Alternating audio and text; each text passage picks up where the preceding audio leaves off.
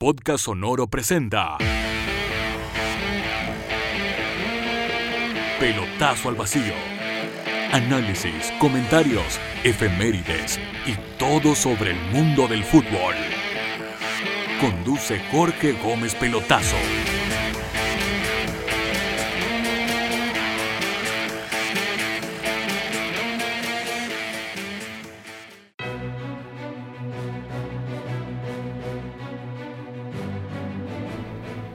Hola, ¿cómo están? Soy Jorge Gómez Pelotazo y les doy la bienvenida al décimo capítulo de Pelotazo al Vacío. Ya con la decena les quiero hablar de dos jugadorazos, de los jugadores más trascendentes que ha tenido el fútbol en las últimas dos décadas, por cómo se han mantenido en el tiempo, porque hay muchos cracks en la historia del fútbol, pero que mostraron su, su majestuosidad, sus éxitos en un corto tiempo.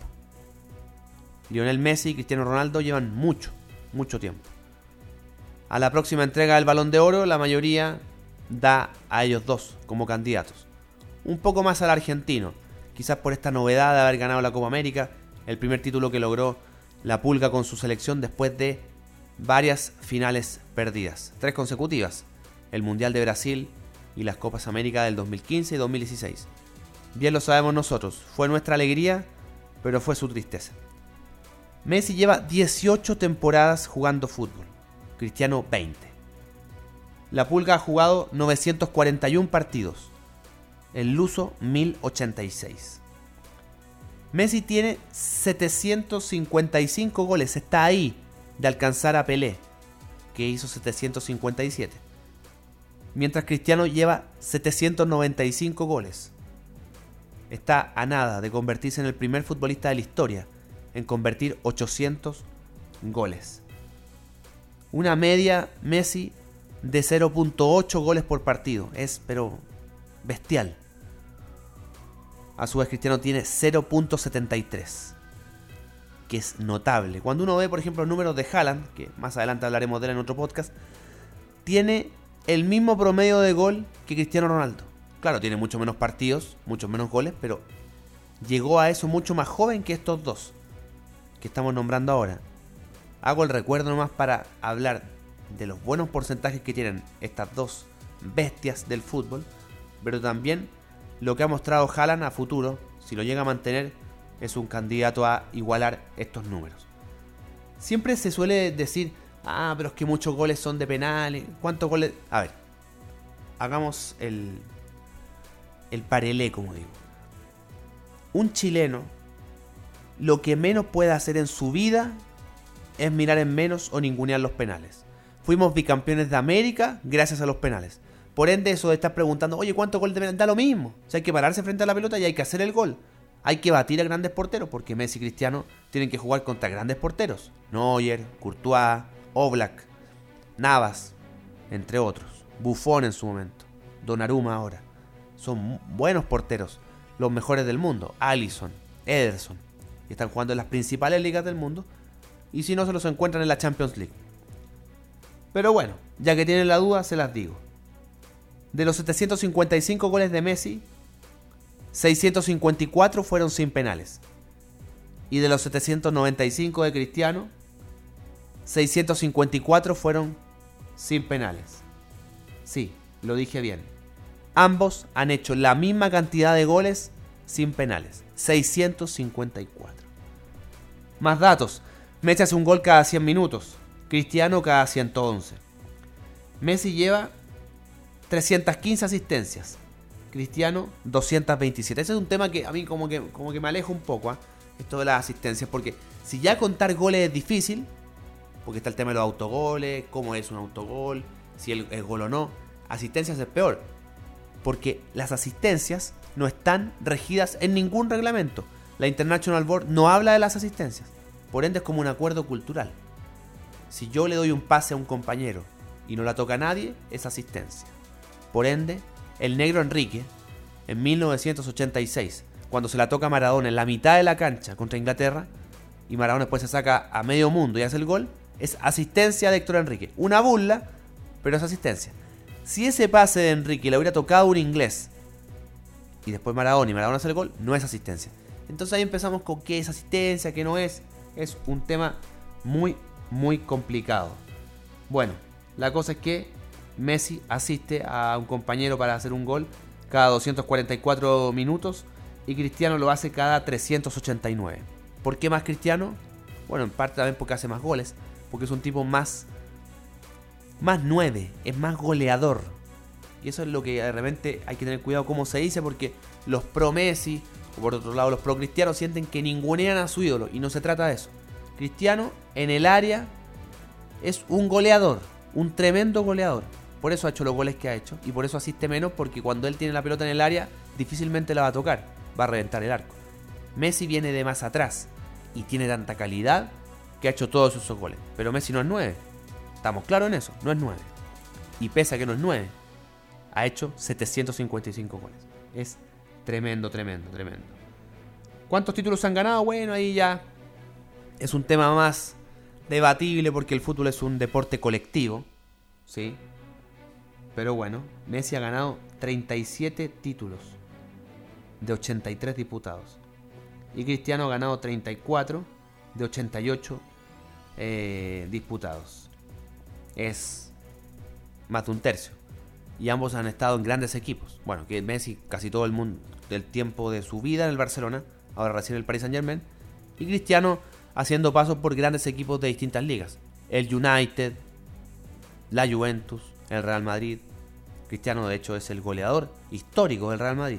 No es fácil llegar al Real Madrid y de un momento a otro transformarse en el goleador histórico del equipo más grande del mundo, por lejos. Por éxitos. Pelotazo al vacío. Sobre todo por éxitos, porque usted me puede decir, sí, pues en realidad en Egipto hay un, un equipo con más hinchas, claro. O en China, mejor dicho, por la cantidad de habitantes. O en India, sí. Perfectamente puede haber un equipo con más hinchas que el Real Madrid. Pero el Real Madrid tiene hinchas en todo el mundo. En todo el mundo. Acá en Chile mismo hubo una encuesta de Dimarca hace unos años sobre de qué equipos son hinchas los, los chilenos. Y después de Colo Colo, la Huila Católica. E incluso entre medio aparecía el Real Madrid y el Barcelona. Lo cual, y es un buen tema, cómo la globalización se ha metido en, en todo, pero más en el fútbol. Hoy, para un chileno, es más fácil ver la liga española, italiana, inglesa, holandesa, francesa, hasta peruana, antes que la chilena. Hay más acceso para ver los partidos, para ver los resúmenes y para ver los goles. En cambio en Chile hay solo un canal. Si tú lo quieres ver en las noticias los goles tienes que esperar hasta el día siguiente. Antes en los 90, aquí se me ve el viejazo porque probablemente no todos vivieron lo mismo. La fecha terminaba siempre, no sé, a las 8, 8 y media, 9. Y las noticias partían a las 9. Y partían con el deporte. Y con los compactos. Y teníamos en TVN a, Pedro Carcuro, en eh, Canal 3 a Julio Martínez y competían o Alberto Fuyú en, en Canal 3. Y competían. Competían dando los goles hasta de primera vez. Y después venía esa película eterna, Fome, que tenían tirar los dos canales. El pájaro canta hasta morir. Eh, terrible. Eterna. Y el Zoom deportivo y el fútbol partían 12 y media, un cuarto para la una. Y cuando uno era chico, te mandaban a acostar y obviamente uno no podía esperar hasta esa hora. Y a veces te quedas ahí dormido pero cuando podías esperarlo era maravilloso poder ver eso. Bueno, aquí hoy con esto, que estos jugadores pudieron rendir en grandes equipos del mundo y el hincha, no solo chileno, ¿ah? porque probablemente en Perú, en Ecuador, ven este fútbol que es de otro mundo, porque es en otro continente, pero es de otro mundo, es muy lejano al, fútbol local, a la liga ecuatoriana, a la boliviana, a la peruana, a la chilena, por cierto. Hoy la brasileña, por un tema de inversión, se acerca un poco a la europea porque han traído jugadores caros para reforzarse y eso se está viendo reflejado en la Copa Libertadores donde a las fases finales llegan solo equipos brasileños. Entonces es muy probable que el hincha se haga fanático de esos equipos internacionales y se haga hincha del Barcelona por Messi y se haga hincha de la Juventus por Cristiano. Y después cuando el jugador cambia de equipo se hace un barrido del que verdaderamente es hincha del jugador y verdaderamente hincha del equipo y los verdaderos hinchas lo sabemos, se ven en los malos momentos. Y ser del Barcelona hoy es difícil. Cuatro clásicos perdidos seguidos con el Real Madrid. Cuatro. Cosa que no pasaba desde los años 60. Y así vamos viendo cómo se va moldeando esto, va cambiando y tenemos a Messi y a Cristiano. Y lo que más me motiva a haber hecho este podcast, y quiero compartirlo con usted, es que no los veo felices. Lo de Messi es incomparable a lo de Cristiano porque Messi tuvo toda la vida en el Barcelona. Llegó a ser el goleador histórico del Barcelona. Jugador más campeón del Barcelona. De los más con más partidos del Barcelona. O sea, historia pura. Historia pura. Y se fue. El equipo jugaba para él. Bueno, tuvo que hacerlo porque cuando entró a jugar al Barcelona en el año 2005 estaba Ronaldinho, estaba Deco, habían otros jugadores. Pero él fue tomando trascendencia en el equipo hasta ganarse los balones de oro siendo el jugador más importante del Barcelona y del mundo. Era feliz. El equipo jugaba para él, era campeón. De las noventa y tantas mil personas que iban al, Camp Nou a ver los partidos del Barcelona, no sé, la mitad, si no más, tenían su camiseta. O sea, el tipo era el rey. Y ahora es uno más. Sigue siendo para muchos el mejor jugador del mundo, pero ahora hay otros. Y un equipo que ya venía con trayectoria. No con éxitos, porque está buscando los éxitos. Para eso llega Messi, para eso llegó Sergio Ramos. Está Mbappé. Un joven que ya es campeón del mundo. Ya ganó la, ganó la Nation League recién, hace una semana. Y que tiene mucho por delante. Decían que si iba al Real Madrid, que lo quería otro equipo. Entonces quedó. Entonces es Messi es la estrella más grande del Paris Saint Germain, sí. Pero hay otras estrellas. Como en su momento tuvo en el Barcelona, no al final, sino que en su momento cuando estaba Xavi, Iniesta, entre otros. Bueno, Messi, como les decía, jugó con Ronaldinho, en su momento jugó con Henry, jugó con Eto'o. Grandes jugadores, pero ahora es uno más. Y entró en ese estado de humildad, de no quitarle la 10 a su compañero, ocupar la 30. Aún no hace goles, ni siquiera asistencias en la liga francesa. Al menos anotó en la Champions. Pero no es el mismo. El, cuando, se, cuando se retire Messi veremos hacia atrás y diremos, fue una buena decisión, salir del Barcelona fue una mala decisión. Ahora me parece una pésima decisión. Pésima decisión. El jugador perdió algo que tenía. Ese como fuego. Es, no sé, lo veo distinto, no, no sé. La calidad no va a cambiar nunca. Es un jugadorazo. Pero no se ve con la misma energía que antes. Obviamente está la pena de haberse ido. Sus amigos dicen que en su momento lloró por este término de una relación que fue eterna. Pero bueno, ahí está. Tiene más chances de ganar algo en Francia, claro, porque corren casi solos para ser campeones.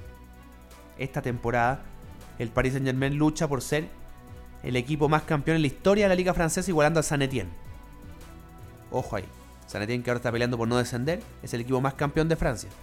No es el Lyon, no es el Paris Saint Germain, no es el Marsella, es el San Etienne. Ya ese equipo lo quiere igualar al Paris Saint Germain y probablemente lo haga. La Champions la puede pelear, claro, por las individualidades que tiene. No tiene el juego colectivo que el Barcelona le permitió ser grande, el equipo de Guardiola, que ganó dos Champions, el 2009 y el 2011, que fue campeón del mundo el 2009 y el 2011. Ahora no, ahora es Messi, Mbappé, Neymar, lo que hagan esas individualidades hasta dónde llegan. Y cuando llegue un equipo colectivo como el Bayern Múnich, vamos a ver qué es más fuerte. Pero continentalmente lo juntaron a todos esos para ganar la Champions por primera vez. Y el Paris Saint Germain la perdió con el Bayern hace, ¿cuánto? ¿Dos años? Ahora traen a Messi para ganarla por primera vez. Pero es un Messi en formación. Es un Messi que se está desenvolviendo. Claro, él, demuestra su calidad de inmediato, pero no, no es el mismo. Siento que ese Messi del Barcelona, ese Messi que se desenvolvía, ese Messi que es feliz, en vez de pasarse al Paris Saint Germain, se pasó a Argentina y se justifica en la Copa América ganada. Se la ganan a Brasil, en Brasil. Ese elefante que tenía Argentina encima, que tenía Messi por cierto, porque le decían que por Argentina no hacía nada, no jugaba nada, pese a que llegó a una final de un mundial, ¿ah? imagínense, menos mal que no hace nada. Bueno, pero faltaba el título y lo ganó. Pues ahora ese equipo, que sin ser una maravilla, va a llegar al próximo mundial más suelto, porque ahora es el campeón de América. Y ya no tiene esa presión de que no gana nada, que son arrugones, etcétera. Yo siento que el Messi del Barcelona, hoy lo estamos viendo más en Argentina, donde hace goles partido por medio, en clasificatorias, que es el que vemos en el Paris Saint Germain. Eso hoy, hoy, terminando octubre del 2021. Quizás de aquí en adelante, hasta que se acabe la temporada, pasa algo maravilloso, pero que no está pasando ahora. Y por otro lado, Cristiano Ronaldo, claro, la Juventus él fue para ganar la Champions, no la ganó, incluso quedando eliminado en octavos de final, en cuartos de final, no pasando más allá. Porque si perdiera la final uno dice, bueno, llegó, trató de... Cristiano ha ganado 5 Champions. Una con el United del 2008 y luego 4 con el Real Madrid, donde fue. Una con el ante el Atlético de Madrid del 2014 y luego fue tricampeón de Europa con Zinedine en la banda. Se fue a la Juventus a ganar la sexta para igualar el récord de Paco Gento, el mítico jugador del Real Madrid que fue compañero de, de de Puskas, entre otros. Él ganó 6 Copas de Europa, nadie ha ganado más. Cristiano lo puede empatar. Y algunos dirán, bueno, al ir a la Juventus era una apuesta para ganar la sexta, no lo logró. Y llega al United. Pelotazo al vacío. Retrocedió. Como estamos viendo al equipo hoy día, sí, con este técnico que, claro, es ídolo del United, pero tiene poca experiencia para ser el técnico del Manchester United, como es Solskjaer. O sea, el clásico con el Liverpool fue una, una paliza, 5-0 la mayor victoria del Liverpool en Old Trafford. La segunda vez que hace 5 goles en Old Trafford, pero la otra vez había ganado 5 a 2. Se nos damos cuenta cómo ese United que uno creía que iba a ganar el grupo tranquilamente en la Champions, parece que no lo va a hacer tan así. Va a quemar aceite.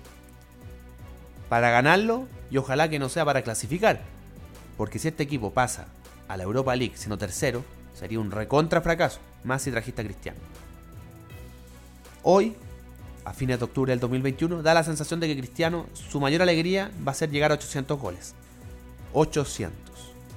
Porque a nivel grupal en el United, pelear la Champions jugando así, cero. O sea, ojalá pase a octavos.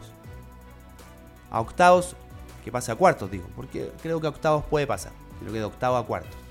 Y con un rival, ojalá que no sea ni el Bayern, ni el Real Madrid, ni el Liverpool. Porque si se topa con ellos, puede ser que, que diga adiós rápida, rápidamente. Entiendo que eh, en octavo de final no se puede enfrentar del mismo país, así que se salvó. Pero hay equipos duros en otros países. El Paris Saint Germain, el mismo. Imagínense un Messi cristiano. Muchos, me incluyo, soñábamos con una final de Champions Paris Saint Germain United. Y, y fuimos viendo el desenlace, el desarrollo de esta Champions. Y lo vemos difícil. Por el United y el Paris Saint Germain, bueno, partió empatando con el Brujas en Bélgica. Y después como que le gana al City y como que revive. Hay calidad, hay material. Pero por el lado del United está muy difícil. ¿Se equivocó Cristiano? Bueno, el tiempo lo dirá. Lo cierto es que estuvo a punto de llegar al City y ahí aparece la famosa llamada de Alex Ferguson para decirle no te puedes ir al, al City, vente al United. Y Cristiano aceptó. Cristiano en su interior ¿Habrá creído que llegando al United iba a pelear la liga eh, inglesa, digo? Sí. La Champions, capaz que también, pero más difícil porque hay grandes equipos. O sea, los grandes equipos que están en la Premier, estando en la Champions, se mete el Bayern, se mete el Real Madrid, se mete el PSG. Por nombrar tres nomás.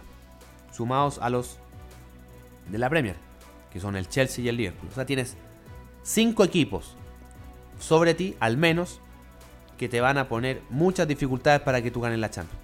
Entonces yo siento que se equivocó. Más con 36 años tenía que irse un equipo calado si quiere ganar la sexta Champions.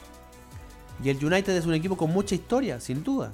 Sin duda, de los equipos con más historia junto al Liverpool. Por algo de los, son los dos más grandes. Es el que ha ganado eh, las ligas inglesas por doquier. Desde que se llama Premier League, el repunte del United para igualar y superar al Liverpool fue tremendo. Fue tremendo.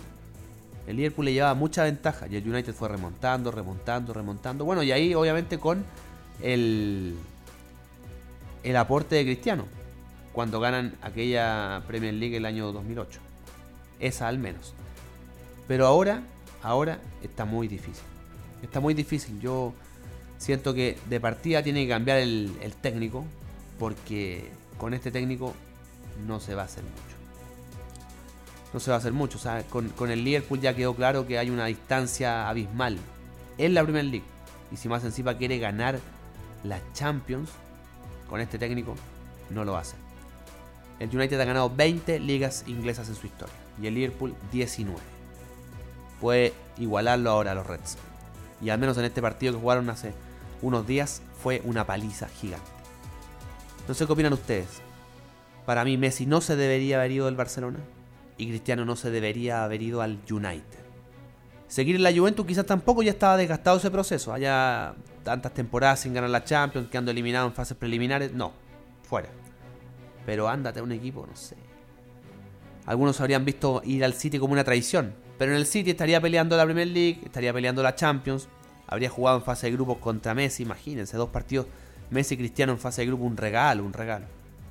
Los hinchas del United probablemente se van a enojar, los que están escuchando, así porque está hablando cera. Pero ustedes piensan desde el equipo, yo estoy pensando desde el jugador. Y esta temporada, Messi y Cristiano no son los mismos de las temporadas pasadas. Te empieza a dar vuelta en la cabeza la decisión, claro. ¿Me debía haber ido al Barcelona? A Messi quizás se le pase porque algo va a ganar. Pero jugando así, va a estar muy difícil ganar la Champions. Quizás la haga, las individualidades lo pueden hacer. Pero en el caso de Cristiano, perfectamente, perfectamente esta temporada puede no ganar nada. Es muy difícil que gane la Premier, la Premier League. Salvo que tenga una remontada gigante y que con este técnico no la va a tener. Y en la Champions League, como les dije, hay cinco equipos al menos sobre ellos. Y vemos que se esfuerzan por ganarle al Atalanta, al Villarreal, equipos que por historia el United debería arrasar, pero arrasar. Y no pasa. Entonces, bueno, es un es una decisión que veremos a futuro y que claramente esto va a mermar en las chances que siempre se daban en los últimos años de que Messi y Cristiano fueran los grandes candidatos a ganar el Balón de Oro. Con esta decisión tarde o temprano se va a meter alguien por los palos. Se va a meter Mbappé, se va a meter Benzema, no constantemente, sino se van a premiar grandes temporadas. Porque ahí está el eterno debate. ¿El balón de oro premia al mejor de la temporada o al mejor del fútbol? Porque si es así, el balón de oro hay que regalárselo a... o dárselo, no, porque no es, un regalo, sino que es, un... Se lo, se lo, ganan con derecho, ¿no? A Messi y a Cristiano hasta que se retiren. Y el que se retire primero, bien por el otro porque la va a ganar hasta que se retire. Y ahí recién va a entrar otro. Bueno, así fue como Modric metió la cola hace unos años y lo ganó él.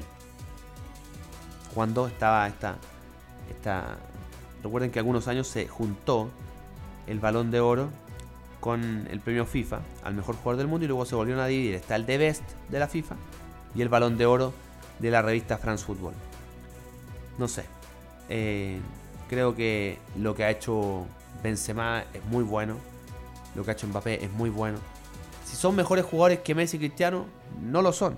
Pero lo que han hecho en el último tiempo, en los últimos meses, que son los que registra el, esta votación, les permite tener chances de ganar el balón de oro.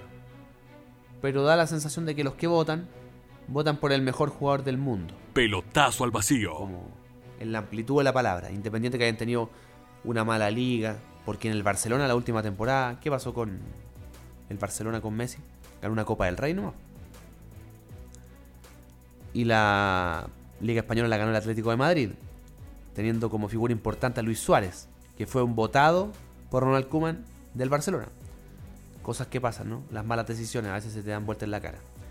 Entonces, en algún momento esto que ocurrió con Modric va a pasar con otros. Y va a ser menos común. Lo que está pasando en el tenis con Nadal, con Federer, bueno, que se metió Djokovic, pero en algún momento se van a meter otros. Bueno, en el fútbol va a pasar con los balones de oro, tarde o temprano. Y no porque Messi y Cristiano dejen de ser buenos, sino porque pueden haber otros que tengan buenas temporadas. ¿Por qué no dar esa chance? Muchos creen, creemos, que el 2010, por ejemplo, el balón de oro se lo debió ganar Iniesta. Por ese gran mundial que hizo con España. Haciendo el gol más importante en la historia del fútbol español. El gol de la final ante Países Bajos. El gol de el alargue ese tiro cruzado. Si se fijan ahora, el último jugador que había ganado el balón de oro que no fuera Cristiano ni Messi había sido Kaká el 2007. Luego Cristiano, Messi, Messi, Messi, Messi, Cristiano, Cristiano, Messi, Cristiano, Cristiano, Modric el 2018. Sobre la base del gran mundial que tuvo Croacia en Rusia y por las campañas del Real Madrid a nivel internacional. Luego el 2019 se lo gana Messi. El 2020 France no dio el premio por el tema del COVID. Y ahora vamos a ver qué ocurre. Lo cierto es que Messi ganado el balón de oro seis veces, Cristiano cinco. Y de ahí hay que remontarse a Platini, a Cruyff y a Van Basten para los que más se acercan con tres. Una distancia abismal, abismal. Porque claro, lo ganaba un jugador, después lo ganaba otro. Era muy difícil que antes lo ganaran consecutivamente, salvo que fueran unos crack. Si se fijan, vamos retrocediendo. Kaká, Canavar, Ronaldinho, Chepchenko, Nedved, Ronaldo, Owen, Figo, Rivaldo, Zidane, Ronaldo, Samer, Wea, Stoikov, Bayo, Van Basten, Papán, Mateus. Y recién llegamos al 88-89 con Marco Van Basten como ganador en años consecutivos del Balón de Oro, con ese gran equipo del Milan que se consagra campeón de Europa. Antes de eso, Platini, tricampeón 83, 84, 85, en parte por la Eurocopa ganada con Francia y la Champions ganada con la Juventus el año 85. Antes de eso, Rumenige 80-81. Antes de eso, Kevin Keegan, el jugador del Hamburgo, el inglés, 78-79. Antes de eso, Cruyff, 73-74, campeón de la Champions con el Ajax, finalista con, eh, con Países Bajos del Mundial de Alemania Federal. Y de ahí, nada, nada. Muy difícil ganar el título. Más de dos veces consecutivas. O solo dos veces consecutivas. Por eso tal valorar lo que ha hecho Cristiano y Messi. Messi la ganó cuatro veces seguidas y Cristiano la ganó dos veces, dos veces seguidas. Son grandes jugadores. Son los jugadores más trascendentales, como les digo, del siglo XXI, sin dudarlo.